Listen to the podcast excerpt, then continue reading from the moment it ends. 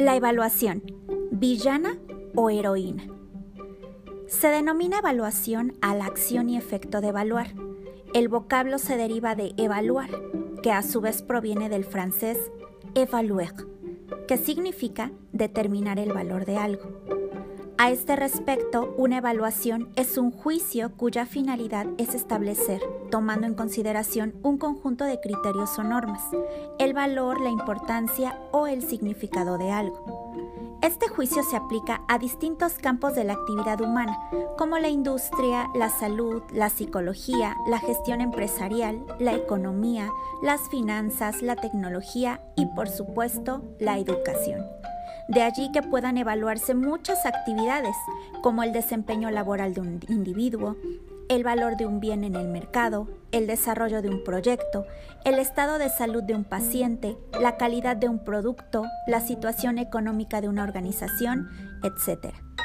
En el ámbito educativo, la evaluación es un proceso sistemático de registro y valoración de los resultados obtenidos en el proceso de aprendizaje de los estudiantes. La evaluación es una actividad continua del mismo proceso educativo y se realiza tomando en consideración los objetivos educativos planteados en el programa escolar y puede realizarse de distintas maneras.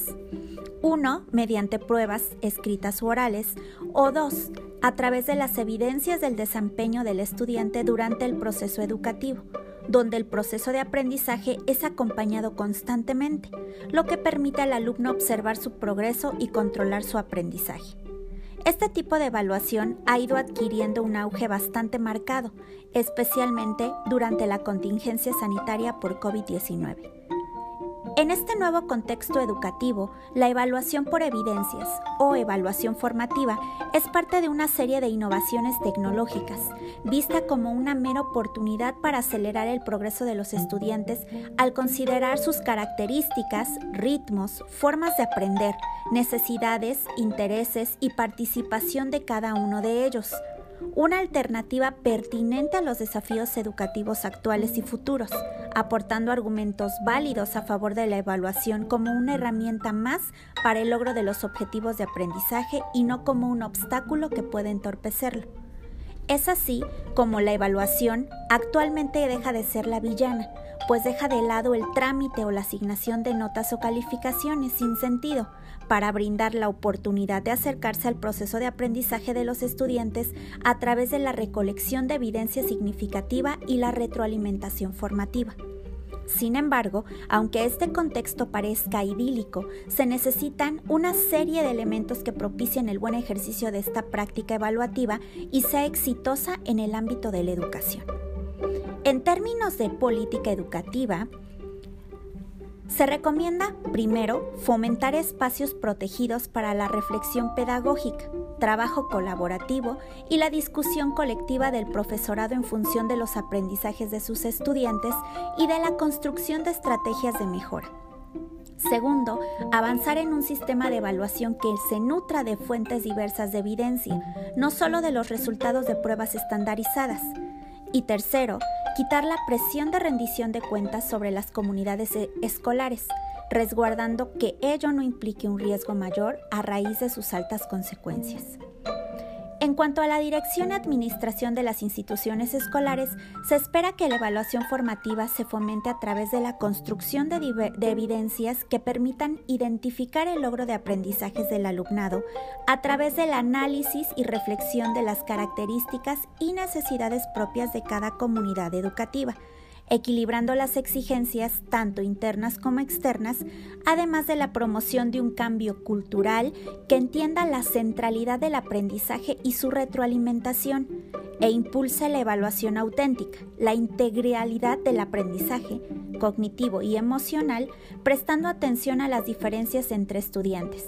Por ello, se recomienda la construcción de condiciones para un cambio cultural, promover la participación para la construcción de una visión compartida sobre la evaluación, vincular la evaluación formativa con prácticas de diversificación de la enseñanza, cuidar las condiciones laborales del docente y repensar nuevas relaciones y roles al interior de la comunidad educativa. Finalmente, en cuanto al área de la docencia, Dada la particular relevancia que cobra en este marco el bienestar psicológico y emocional de los estudiantes, es necesario poner en el centro la evaluación formativa, aquella que se preocupe de favorecer la progresión de los aprendizajes de todo el estudiantado de, en su diversidad, a partir de criterios claros formulados por la comunidad educativa y de una retroalimentación permanente, con foco en la trayectoria particular de cada estudiante, en donde una práctica guiada por este enfoque implica la constante consideración tanto para cada momento del proceso de aprendizaje como para el proceso como un todo de los siguientes componentes. Criterios de evaluación, escenarios de evaluación, análisis de evidencias y retroalimentación. Este último componente, la retroalimentación, que desde mi perspectiva como lingüista juega un papel crucial en la evaluación, pues marcará la pauta del proceso de enseñanza-aprendizaje al propiciar u obstaculizar la adquisición del aprendizaje, dependiendo de las formas y estructuras que se emplean para poder retroalimentar al estudiante. Por lo tanto, si son bien empleadas las recomendaciones antes descritas, la evaluación fungirá como heroína de un proceso educativo de por sí difícil de llevar a cabo, proporcionando herramientas de aprendizaje que propicien el logro de los objetivos educativos planteados en el currículo.